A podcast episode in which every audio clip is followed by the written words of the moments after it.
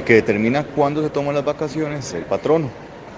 Ahora bien, en el sector público, ellos lo que tienen establecido es que sus vacaciones pues las toman en el periodo este, de diciembre, pero ahorita lo que sucede es que ellos no han acumulado vacaciones, por lo menos durante se ha mantenido suspendida la relación, pero sí tienen vacaciones.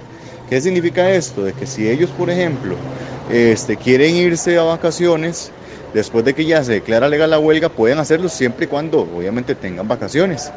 Entonces no es como que si ellos tienen que decir, aquí hay que tener claro dos cosas. Uno, el que determina cuándo se toman las vacaciones es el patrono. Y dos, que si tienen vacaciones, entonces pueden disfrutarlas. ahí se tienen que analizar muchísimos escenarios, como por ejemplo, este, si tiene vacaciones, si no tiene vacaciones, este, si por ejemplo la persona trabajó, porque hay profesores que a pesar de la huelga se trabajaron, si trabajó, no trabajó, eh, y también algunas cosas de la negociación que se tiene con, con la otra parte, con, con el sindicato.